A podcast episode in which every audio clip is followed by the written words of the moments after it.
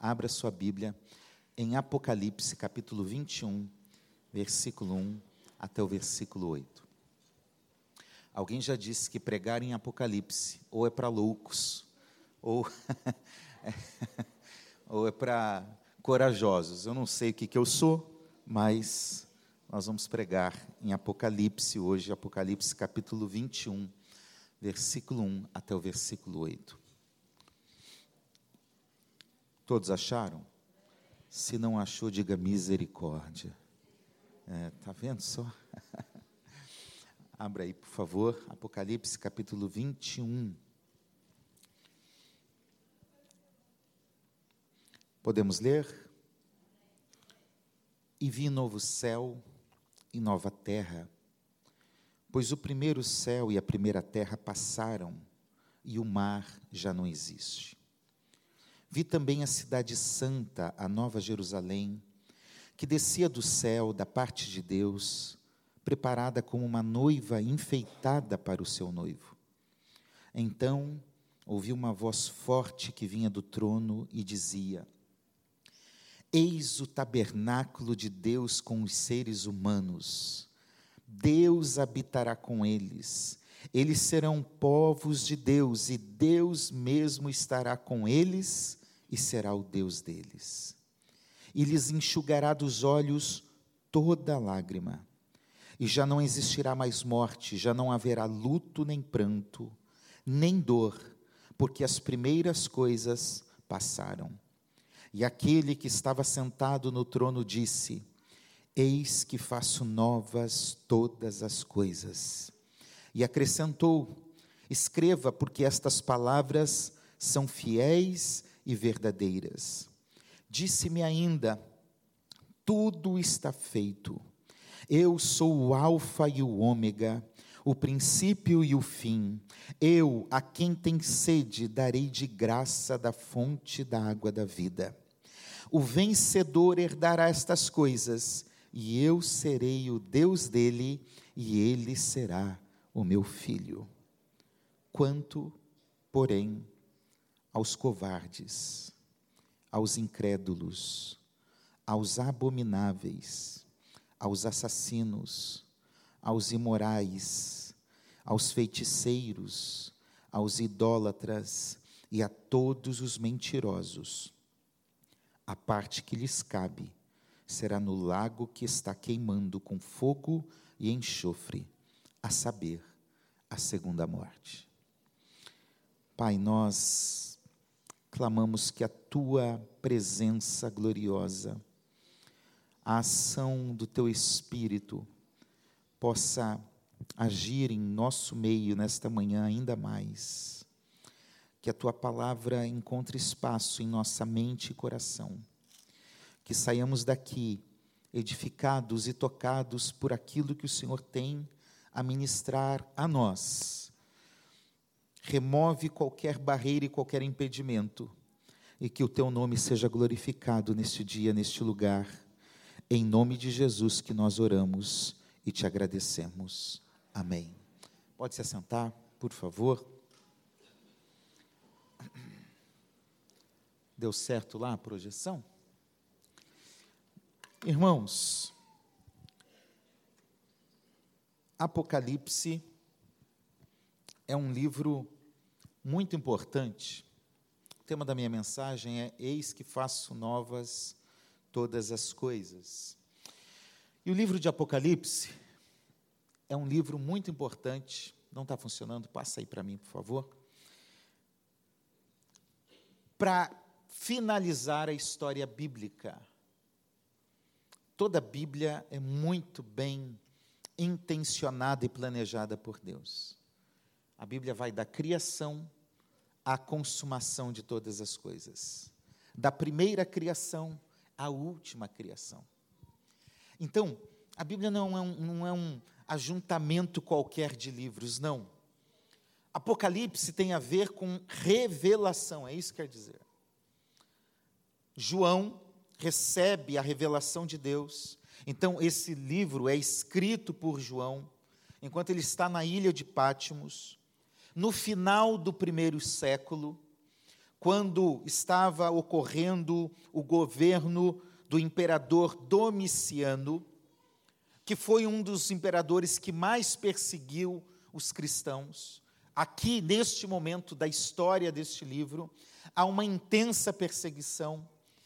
E por isso, João recebe a visão de Jesus e escreve por meio de símbolos. Por isso que é tão difícil entender.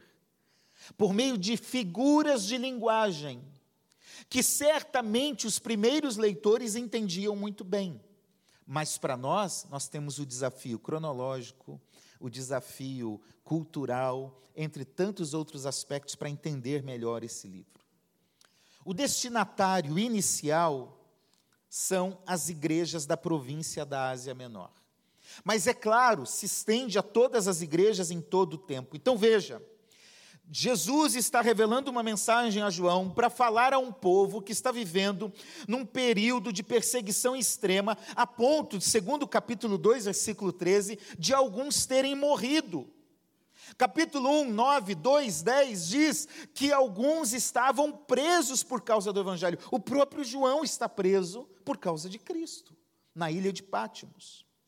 E eles recusavam aquela ideia do imperador, do César dessa época, que foi o primeiro imperador a se declarar Deus e Senhor. Então, esse imperador exigia que os súditos do Império Romano, entre eles os cristãos, chamassem ele de Deus, dizendo César é Senhor, trazendo um conceito de divindade. E claro, os cristãos rejeitavam. Quando alguém dizia César é Senhor, o cristão dizia não, Jesus Cristo é o Senhor. E aí resultava em morte e perseguição. Há um segundo aspecto importante para nós entendermos, antes de entrarmos no texto, é que havia nesses cristãos uma expectativa do retorno iminente de Cristo. Jesus, há cerca de 50 a 60 anos, tinha falado: Ó, eu voltarei, me aguardem. Passaram 60 anos e eles não viram Cristo voltar. Então muitos estavam duvidosos desacreditados, sem esperança, e começaram a duvidar das promessas e da palavra de Cristo.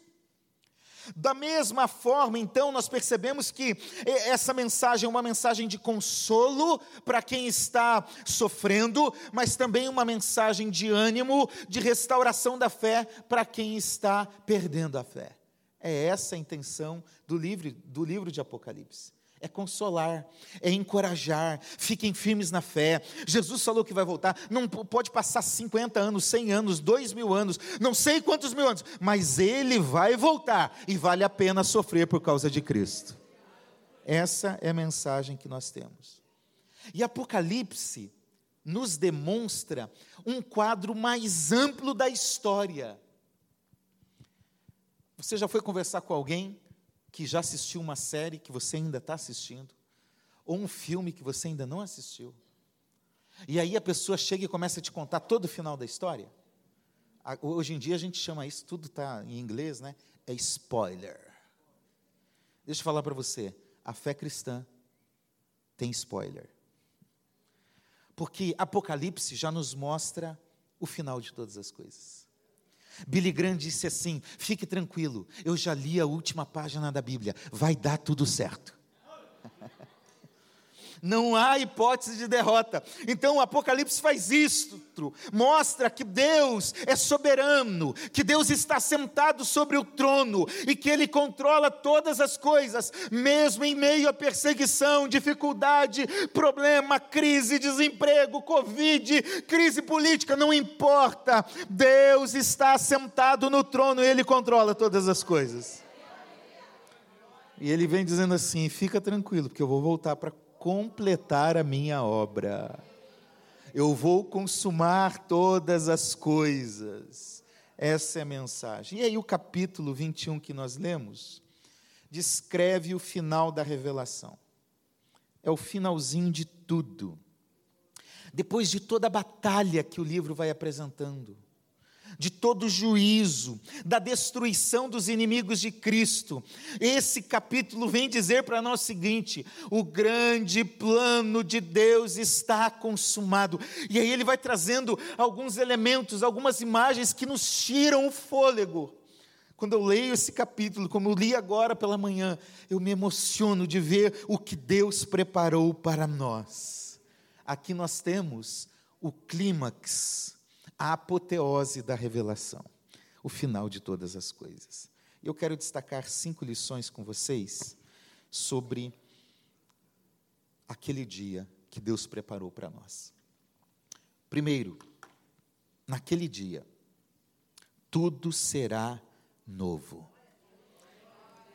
Você pode glorificar a Deus de verdade? Olha o que, que o versículo 2 diz. Eu vi a cidade santa, a nova Jerusalém. O versículo 1, novo céu, nova terra. O versículo 5, eis que faço novas todas as coisas. Meus irmãos, nós não podemos separar a vida cristã em apenas um aspecto espiritual. A nossa vida, ela é íntegra, ela é holística, ela é maior do que aquilo que nós fragmentamos. E isso envolve também a criação. Quando Deus criou todas as coisas, Gênesis capítulo 1 e Gênesis capítulo 2, ele criou tudo belo, da forma mais bonita que havia. Deus terminava algo da criação, isso aqui é de verdade? Não. Ele terminava algo, vamos imaginar que isso aqui fosse de verdade, e dizia: Isso é bom, isso é bom. Ele criava o mar e dizia: Isso é bom. Ele criou as árvores e dizia: Isso é bom. Ele foi criando tudo e vendo beleza em tudo que ele criou. Porém, capítulo 3 nos descreve que houve a queda, e a queda, o pecado, afetou o ser humano, que distanciou o ser humano de Deus, mas, como diz Paulo em Romanos capítulo 1, afetou também a criação. Paulo diz em Romanos: a natureza vive num cativeiro de corrupção. Sabe, irmãos, esse mal, essa degradação ambiental que há no mundo é fruto da maldade do pecado humano. E é por isso que pode a Greta ou qualquer um fazer qualquer coisa aí no meio ambiente que não vai mudar. Não vai. Agora saiu uma notícia que esse primeiro trimestre do ano foi o período de maior devastação ambiental do Brasil mesmo com mudança do governo, e aqui eu não quero entrar no mérito de governo A ou B. A verdade é que a degradação que há é, é, fruto do pecado. E aí Paulo diz que a natureza geme e sofre. Essa é a realidade que o pecado faz. Então, a calamidade, ou melhor, as calamidades que nós temos no mundo são consequência do pecado e da maldade humana, do uso inescrupuloso dos recursos que Deus nos deu. Mas há dois mil anos atrás, Deus iniciou uma obra de restauração, e assim como Ele reconciliou o ser humano consigo mesmo, lá na cruz, Ele nos levou de volta para Deus, assim também, conforme diz as Escrituras, Deus restaurará a sua criação. Deus restaurará todas as coisas. E o versículo 1 e 5 diz: Nós viveremos em novos céus e nova terra. Irmão, Talvez você more num lugar ruim, talvez você esteja aqui em volta de tiroteio, de bandidagem, de perigo, talvez a sua rua esteja esburacada, talvez a sua casa não é a melhor que você queria que fosse, talvez a sua condição ainda não é das melhores, mas eu quero dizer para você: vai chegar o dia em que Deus vai restaurar todas as coisas e nós teremos novos céus e nova terra, um lar perfeito que Ele preparará para nós. Eu não sei como vai ser, mas eu acho que vai ser bonito demais. Pastor, eu não consegui comprar minha casa. Fique tranquilo, porque Jesus já comprou uma eterna para você por toda a eternidade. Fique em paz. E eu gosto de uma verdade que o texto diz Há um novo céu, uma nova terra, o primeiro céu e a primeira terra passaram, o mar já não existe, e a nova Jerusalém que descia do céu da parte de Deus se torna tudo. E aí o versículo 3 diz: Eis o tabernáculo de Deus com seres humanos. Irmãos, a terra e o céu serão unidos num mesmo propósito em Jesus e por causa de Jesus. A igreja, a Nova Jerusalém, é uma figura de linguagem aqui. A Nova Jerusalém representa a igreja, ela descerá do céu e tudo será uma mesma realidade. É um novo lar, sem comparação com nada do que há no mundo um novo lar livre das estruturas malignas e pecaminosas e das consequências que geram violência, corrupção, que geram esse mal. Tudo isso livre será algo realmente novo. E aqui o texto vem dizer algo muito sério no versículo 5, porque diz: Aquele que estava sentado no trono disse, irmãos, até o capítulo 20, sempre o, João diz assim: uma voz dizia, uma voz falou, uma voz disse, agora é a voz do próprio Deus que afirma: Eis que faço novas todas as coisas. N.T. Wright diz algo que eu gosto muito. O novo céu e a nova terra serão novos de uma maneira nova. Olha isso. A própria novidade será renovada. Não, dá, não tem nada no mundo hoje que a gente possa dizer, o céu vai ser assim. Porque até o que é novo vai ser novo. Algo fora do nosso padrão. De modo que, em vez de uma mera transição na vida humana existente, o que Deus planejou será a renovação de todas as coisas. Veja, disse ele, estou fazendo novas todas as coisas. Você pode dizer para a pessoa que está ao teu lado: há algo novo esperando por você.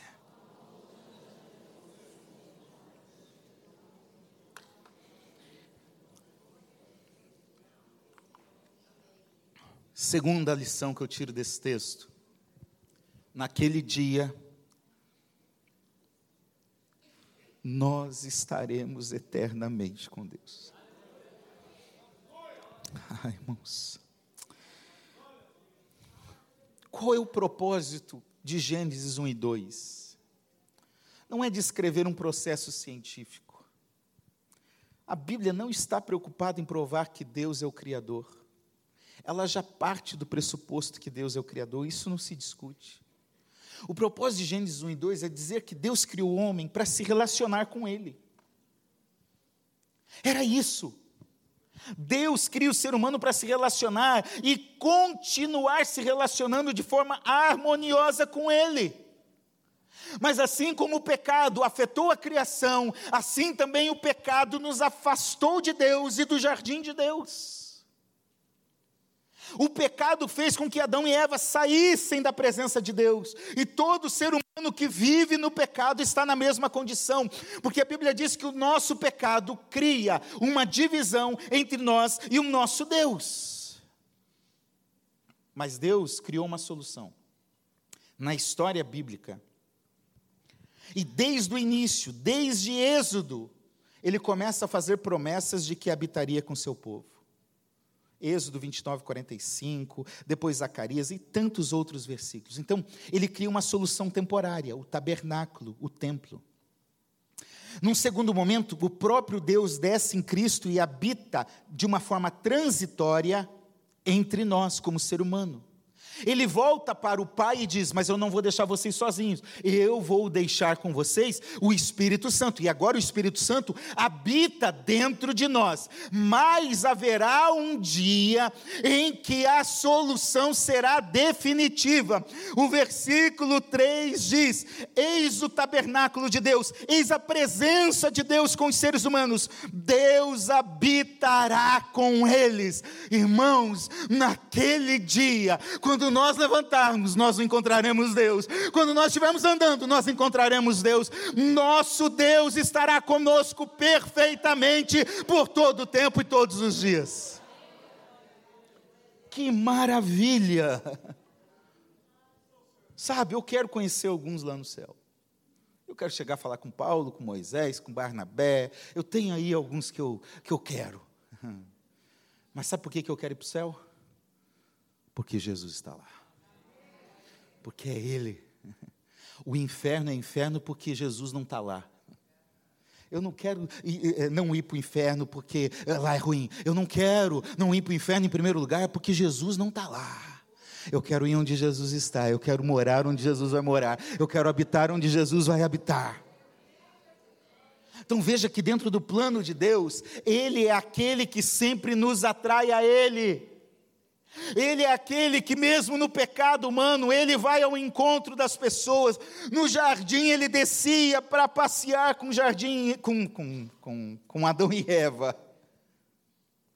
Mesmo no pecado de Adão e Eva, é ele que procura: cadê Adão? Onde você está? E eles estavam escondidos. Na rebeldia de Israel, Deus descia e ouviu o pedido de socorro do seu povo. Na encarnação de Cristo, Ele habitou entre nós, cheio de graça e verdade. Na cruz, Ele nos reconciliou com Deus, com o Pai. Nos dias de hoje, Ele continua habitando em nós por meio do Espírito, mas no fim de todas as coisas, Ele habitará conosco para sempre. E eu preciso lembrar de um assunto muito sério: eternidade. Nós precisamos falar sobre isso, pensar sobre isso.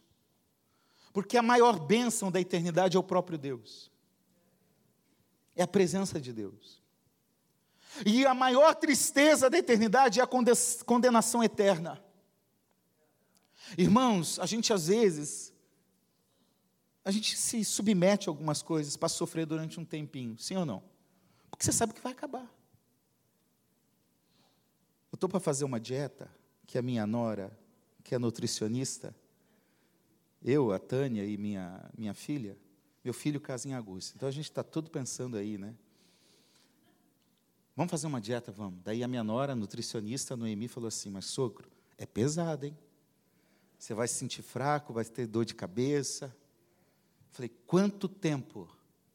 Uma semana mais pesada e uma segunda um pouquinho mais leve. Duas semanas eu aguento, eu acho. Se a gente vem pregar numa igreja que fica sentindo cheiro de comida desse jeito, não dá não, né? Mas tá bom. Sabe, quando eu estava estudando, fazendo algumas coisas, eu lembro do doutorado que chegou uma época, eu falei, meu Deus, é muita coisa, eu não consigo. Mas espera aí, vai acabar.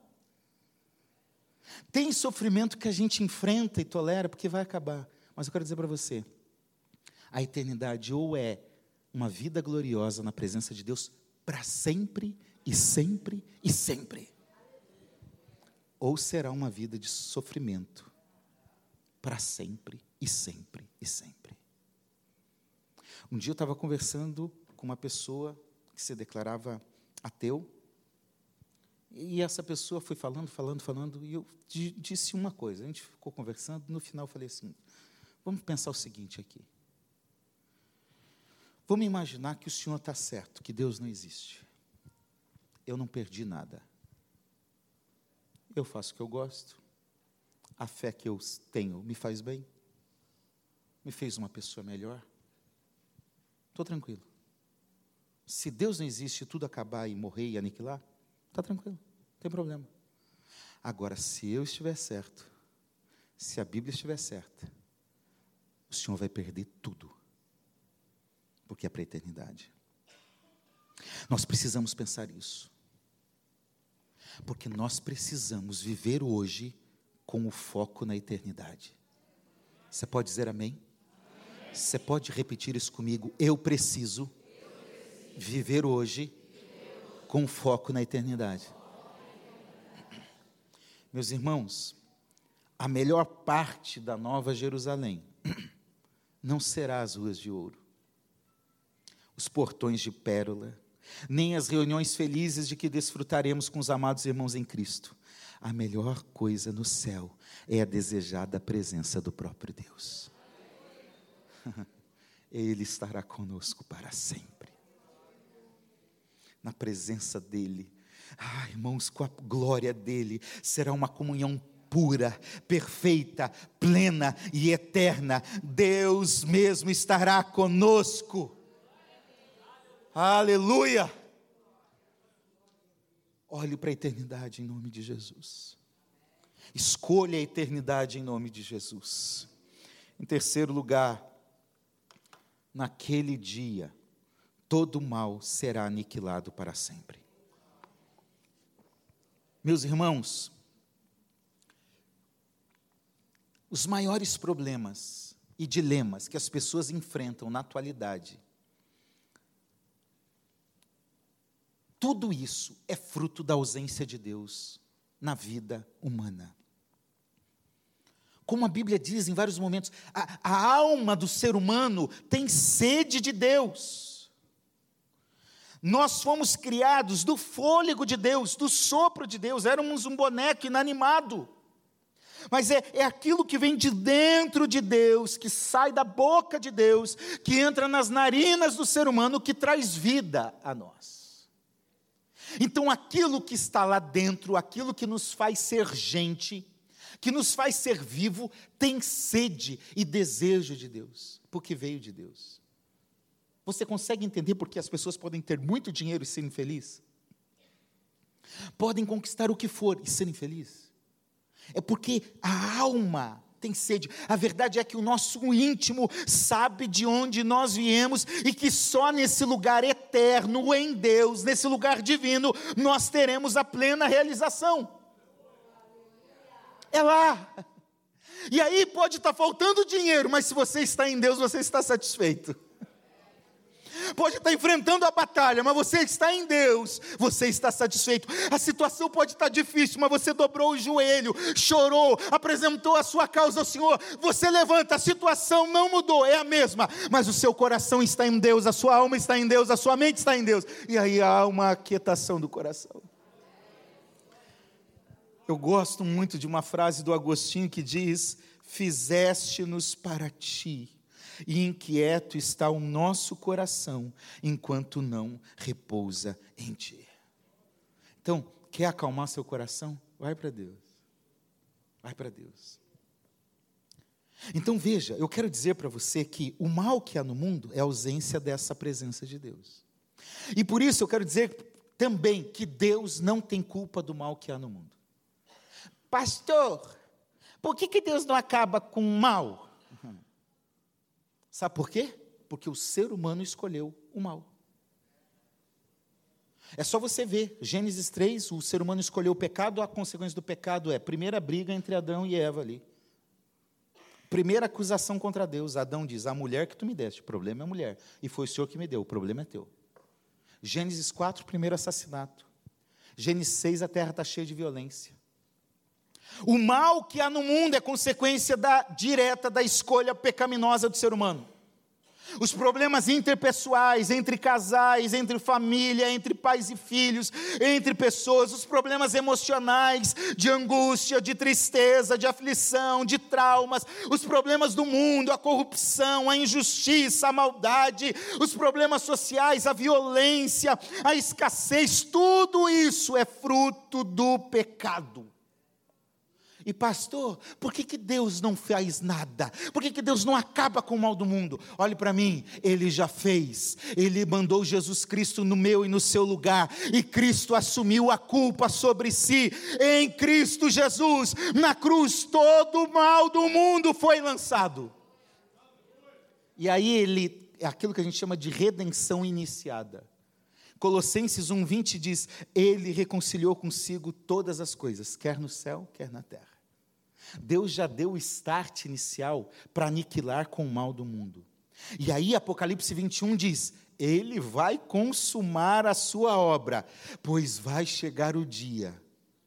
Anote isso, vai chegar o dia que aquilo que nos feriu não fará mais parte da nossa vida aquilo que era um mal não fará mais parte da nossa realidade. O versículo 1 diz: o mar já não existe. Aqui não é mar, de mar, de oceano. O mar, na verdade, na linguagem simbólica de Apocalipse, representa o caos, representa a força do mal. Então a Bíblia está dizendo, meus irmãos, que vai chegar o dia em que o mal será aniquilado. E ela diz isso de forma clara aqui nesse texto, dizendo: não haverá mais lágrima não haverá mais pranto, não haverá sofrimento, não haverá dor, não haverá doença, não haverá desemprego, não haverá crise, não haverá briga, não haverá corrupção, não haverá injustiça, não haverá pandemia, não haverá mais mal, porque Deus vai mudar todas as coisas. Aleluia!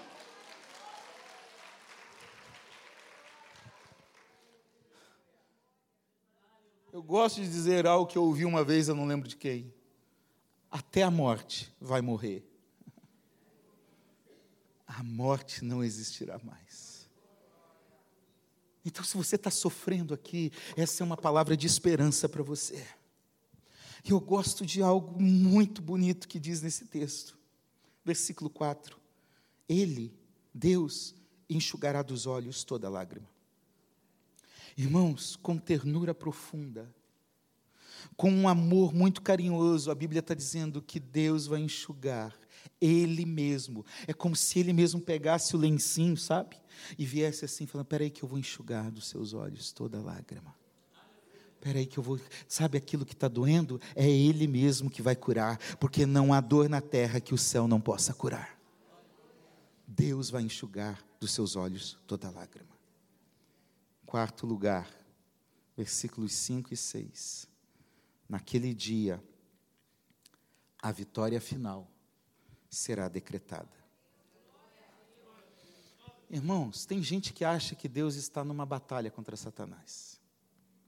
Sabe que Deus está brigando com Satanás para ver quem vai ganhar esse negócio aí. E que talvez aos 48 do segundo tempo, não, agora tem que ir mais, né? Que agora tem mais minutos. Agora é 53 do segundo tempo. Deus vai lá e faz um gol, 1 a 0 e venceu. Isto não existe.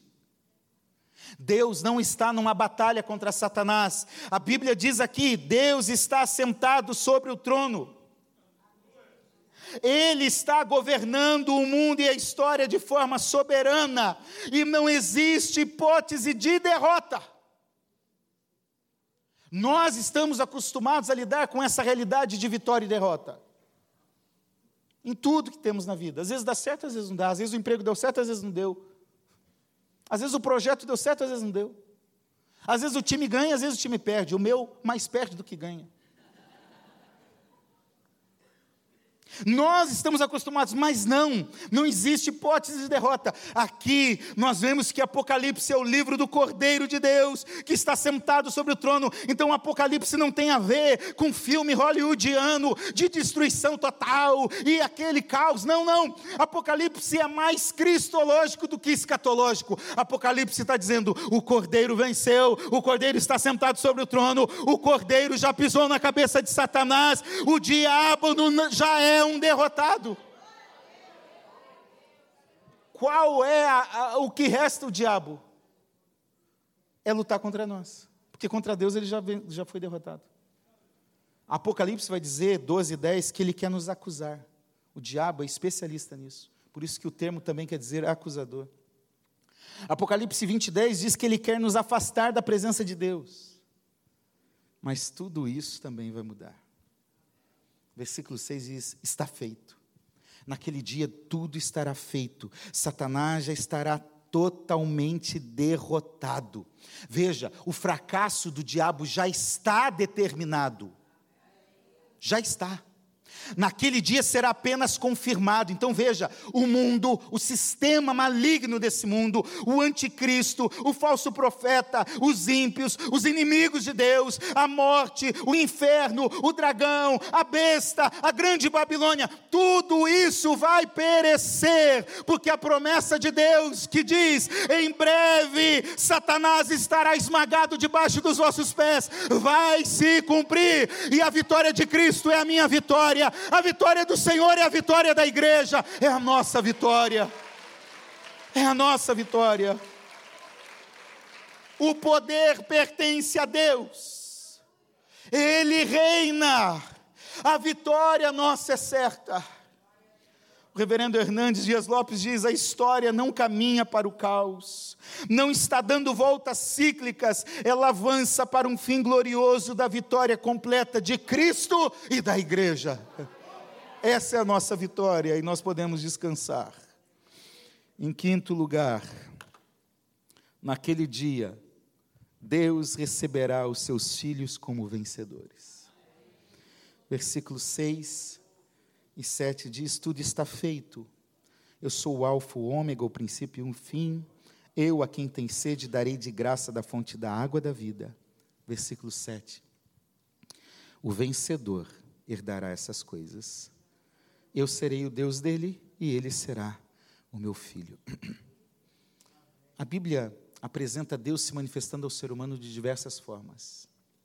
E uma das formas que a Bíblia muito fala é que Deus se apresenta a nós como um pai. Porém, uma das parábolas mais significativas da Bíblia mostra que nós, como filhos, muitas vezes somos como o filho pródigo. Que por causa das nossas escolhas ruins e dos nossos prazeres carnais, nós, nos, nós abandonamos o pai e a casa do pai e vamos em busca do prazer. Como tem uma canção do Gabriel Guedes que diz: Nós sempre corremos quando a porta está aberta. Nós sempre fugimos. Mas aqui, no ápice da revelação de Deus como Pai, na Bíblia nós percebemos que isso se dá quando Ele envia Jesus Cristo como Filho, sendo nosso irmão mais velho. Nós somos co-herdeiros com Cristo. Então Deus é aquele Pai amoroso que, diferente do filho mais velho que ficou resmungando dentro de casa, na parábola de Lucas 15, Jesus, o nosso irmão, veio ao nosso encontro para nos resgatar e levar de volta para a casa do Pai. Jesus fez isso. E mesmo depois de tanta rebeldia, eu não sei você, você já orou e pediu perdão por algo que depois você cometeu de volta? Se você fez isso, levante a sua mão. Se você não fez, traga uma foto aqui que nós vamos colocar um altar a você. Mesmo depois de tanta rebeldia, Ele continua nos chamando de filhos. Dos doze apóstolos, um traiu, morreu, onze ficaram, vamos pescar, vamos embora, vamos fazer outra coisa. E Pedro diz: Ó, oh, gente, eu sou pescador, eu vou voltar a pescar. João capítulo 21. E estão lá, não estavam os onze lá, estavam os sete, os outros eu não sei onde estavam, mas de repente eles olham para a praia e está vindo alguém e eles olham, quem que é aquele lá? E de repente a primeira palavra de Jesus para aqueles discípulos fujões que negaram a Ele, que o abandonaram na cruz, ele diz assim: Filhos, eu não chamaria alguém que se revoltou contra mim de filho, mas Jesus faz isso no final de tudo, Ele continua nos chamando de filhos filhos de Deus, é o que há de mais belo numa relação paternal, maternal. Deus nos chama de filhos e naquele dia nós seremos seus filhos totalmente novos, pessoas novas, novas criaturas, onde o pecado, o mal e as condições limitantes dessa vida não mais nos afastarão dos braços do Pai. Tem dia que por causa do pecado você se sente abandonado. Tem dia que por causa das tuas aflições e angústia você se sente sozinho, parece que está tudo ruim, mas eu quero dizer: naquele dia nós seremos eternamente seus filhos, e como um pai que não abandona os seus filhos, ele sempre nos acolherá, e ele diz: vocês herdarão tudo que é meu, todas as coisas. Irmãos, nós teremos o que há de maior e melhor. Ele é a nossa herança. Ele é a nossa porção suficiente. Diga para a pessoa que está do seu lado: aquele dia será o grande dia dos vencedores. Irmão, lá não tem segunda divisão, diga graças a Deus, os botafoguenses vascaínos. Aleluia. Lá não tem perda nós venceremos junto com Cristo por meio do que Ele fez do início ao fim, porque Ele é o Alfa e o Ômega, Ele estava no início de tudo, Ele viu o propósito de tudo, e Ele levou tudo até o final para cumprir o seu propósito. A Bíblia diz: tudo está consumado, tudo está feito, Deus fará tudo diferente para a glória dEle. Aleluia. Eu gosto que até aqui no finalzinho, versículo 6 diz: Darei de graça. A graça está presente do início ao final. Ainda é favor imerecido. Ainda é algo que eu não mereço, mas é de graça. Então descansa no Senhor, porque você já é um vencedor por causa da graça dele. E é o próprio Jesus que nos vê assim. Olha o que, que o pastor Israel diz: se soubéssemos como somos vistos por Jesus, se soubéssemos como somos vistos por Jesus, levantaríamos mais os nossos olhos em vez de os abaixar. Saberíamos que no topo da escada da vida, nosso Senhor nos aguarda para nos abraçar, dizendo: Vinde benditos do meu Pai, entrem, vocês venceram eu quero dizer para você: vale a pena continuar. Vale a pena lutar, sabe a lágrima que você está derramando, vale a pena, continue, porque o Senhor vai enxugar e Ele vai olhar e vai te trazer para perto dele, dizendo: Venha, venha, não desista, não olhe para trás, olhe para Cristo, olhe para o céu e escute a última palavra de Jesus para você: Venham vencedores. Você é essa noiva que desce do céu, arrebatada, gloriosa, adornada, vitoriosa. Nós somos a igreja vencedora de Cristo Jesus. Todo mundo deu amém, glória a Deus até agora. Mas eu tenho uma parte difícil para falar. Naquele dia, o juízo de Deus também se manifestará. O versículo 1 ao 7 vem falando coisas tão agradáveis, tão boas. Mas o versículo 8 vem para sentenciar, dizendo: Mas não se esqueça que há juízo, ainda há juízo. A verdade é, meus irmãos, que o juízo de Deus nunca esteve ausente. Ele sempre deu uma opção: obediência, desobediência, salvação, condenação, em toda a história bíblica. Quando nós obedecemos, nós recebemos os frutos da obediência. Quando nós desobedecemos, quando Israel desobedecia, quando a igreja hoje desobedece, ela colhe as consequências da desobediência. Pastor, mas Deus é um Deus de amor. Justamente porque Ele é um Deus de amor, Ele precisa manifestar a sua ira. Porque senão seria uma licenciosidade, um amor banal, um amor qualquer. E o amor de Deus não é assim. Sabe por quê? O amor de Deus e o próprio Deus precisa se manifestar contra tudo aquilo que é contrário ao plano amoroso dele. Ele criou um plano perfeito para o ser humano, o ser humano escolheu o pecado. Então, por amor ao ser humano, ele precisa manifestar a sua ira contra tudo que vem para lutar contra o seu plano glorioso. Isso é amor. Romanos 11, 22 diz: considera a bondade e a severidade de Deus. Enquanto o versículo 7 fala dos vencedores, o versículo 8 vai falar daqueles que não venceram e que fizeram as escolhas. E nós precisamos pregar: nem todo mundo irá para o céu. E não irá porque não reconheceu o chamado de Cristo para a sua vida. Porque rejeitou a Cristo. Olha o que, que o versículo 8 diz: ficarão de fora os covardes, os tímidos que é isso, pastor? Tem a ver com Cristo, é aqueles que se envergonharam de Cristo, aqueles que foram indiferentes a Cristo, aqueles que foram indecisos a Cristo, ficaram de fora.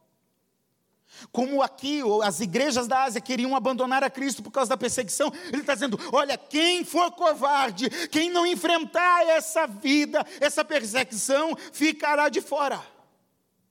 Ficarão de fora os incrédulos, aqueles que rejeitaram a Cristo, rejeitaram a fé, rejeitaram a verdade do Evangelho, ficarão de fora.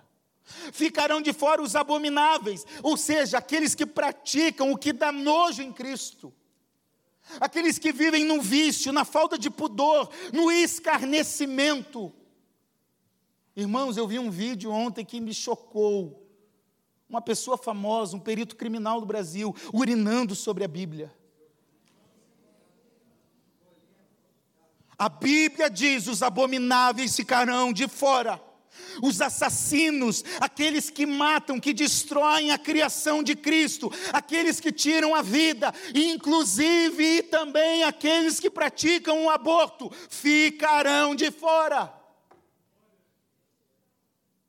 Os imorais, os impuros, aqueles que praticam luxúria, sensualidade, perversão moral, perversão verbal, vício, imoralidade sexual de toda espécie, ficarão de fora. Os feiticeiros, aqui os feiticeiros têm a ver com aquele que cultivava drogas mágicas para alcançar poderes mágicos, ou seja, quem confia em outro poder que não de Cristo ficará de fora. Quem pratica ocultismo, espiritualismo, zoroastrismo, tudo isso ficará de fora. Os idólatras ficarão de fora. Tudo que eu coloco no lugar de Cristo pode ser um santo, pode ser um Deus, pode ser o marido, pode ser a mulher, pode ser o time de futebol, pode ser o lazer, pode ser o estudo, pode ser o status, pode ser a rede social. Tudo que toma o lugar de Deus é idolatria. Ficarão de fora os idólatras ficarão de fora os mentirosos, aqueles que faltam com a verdade de Cristo, hipócritas, falsos, enganadores, manipuladores. Os mentirosos ficarão de fora. A Bíblia diz que todo aquele que mente e que ama mentira ficará de fora. Irmãos, a ira de Deus continua se manifestando contra toda impiedade. E ira de Deus, não é que Deus é malvado. Vem cá, pastor Manuel, me ajuda aqui, por favor. Já vou terminar. Não é que Deus é malvado. Ah, esse negócio é pesado, gente. Vou pegar a Bíblia mesmo. Não é que Deus está. Vem cá, eu sou um Deus irado. Eu vou te bater. Está doendo? Não. não tá. Por isso aqui é doer. Não é isso, gente. Biblicamente falando, bênção de Deus é isso aqui, ó. Anda para lá.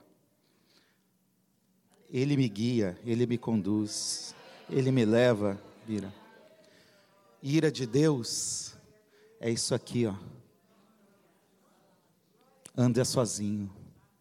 Faça suas escolhas. Obrigado. Ira de Deus ocorre quando Deus deixa o ser humano viver as suas próprias escolhas. Como diz Romanos capítulo 1, versículo 26 e 28, Deus entrega as suas próprias paixões e vontades. Então eu preciso falar que há um novo céu, uma nova terra, uma nova vida, uma nova casa, uma nova tudo. É, é verdade. Mas eu preciso falar que existe a ira de Deus. Matthew Henry diz este, este mistério será o que os ímpios justamente mereceram, o qual, na verdade, escolheram, e o que prepararam para si por causa dos seus pecados. Deus não manda ninguém para o inferno, as pessoas vão por suas próprias escolhas. Agora essa entrega será final e definitiva. A ira de Deus se manifestará de forma eterna. Então, quer hoje viver sem Deus? Sem problema, ok. Mas vai ter que viver para sempre na eternidade. E como diz o versículo 8, essa será a segunda morte. Pastor, senhor só veio terminar desse jeito a mensagem? Que miséria, pastor. Estava tão bom até o ponto 5. Fala para a pessoa que está ao teu lado, calma.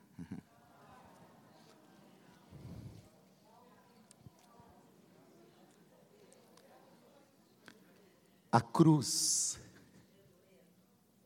foi o lugar onde a ira de Deus foi apaziguada.